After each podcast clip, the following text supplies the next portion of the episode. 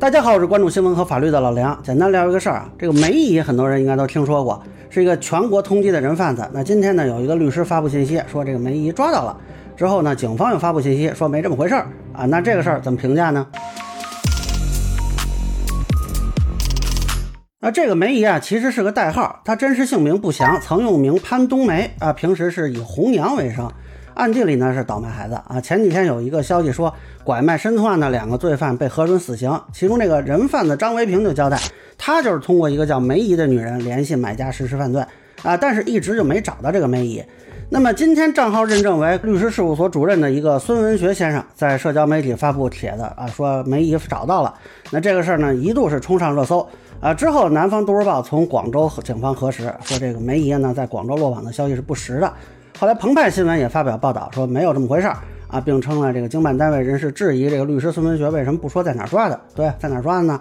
那么孙律师呢后来又发了一个视频回应啊，大致呢就是说他是确认有一个名字里带妹子的人是落网了，那并且说呢有人证实啊跟之前的这个画像很像。他解释说着急发是怕这个张维平被执行就没人能指认了。第一个问题，有公安警方说是辟谣了，说没抓住。好，我想问一下，这个辟谣的这个机关是不是全国就你这一家公安机关？这个你到底是代表了哪一个派出所或者哪一个警队啊？呃，第二个，如果是您抓住了，您能审出来他一定自己承认他就是梅姨吗？你不会的，因为所有的公安机关在审的时候，抓住这种嫌疑人，他肯定是老小伙子不承认。第三个，我为什么着急发？就是因为张伟平如果执行死刑了，就没人能指认他啊！你看评论区有一个就是神探画像的，他是怎么怎么点的？点评就是和第二版的非常相似啊！而且我重点说一句，我这个呃嫌疑人的名字最后一个字是姐妹的妹妹姨。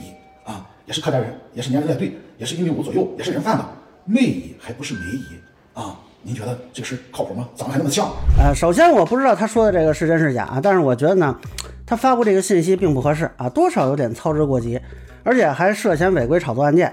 全国律协呢有一个关于禁止违规炒作案件的规则，其中就有一个很明确的禁止内容，就是通过媒体、自媒体等平台就案件以转发、评论等方式炒作推测性的信息。那么目前看他说这人是梅姨，很明显是推测性的信息，他其实并不确认这人就是梅姨。而且如果你觉得有相关信息，完全可以提供给家属以及警方，有必要非得在自己的这个社交媒体上发布吗？啊，你还质疑警方说不能代表全国警方，那你也没说是哪儿啊？啊，这个我就不知道山东省律协怎么评价啊。最近北京这边刚有一个吴丹红律师被法院投诉炒作案件啊，如果认定了啊，也是可以进行纪律处分的。那最后呢，这种事情我觉得大家还是等警方通报，因为就算啊孙律师说抓住了是真的，那警方不确认也是枉然啊。那最后认定乃至起诉啊判刑什么的，不都得靠司法机关吗？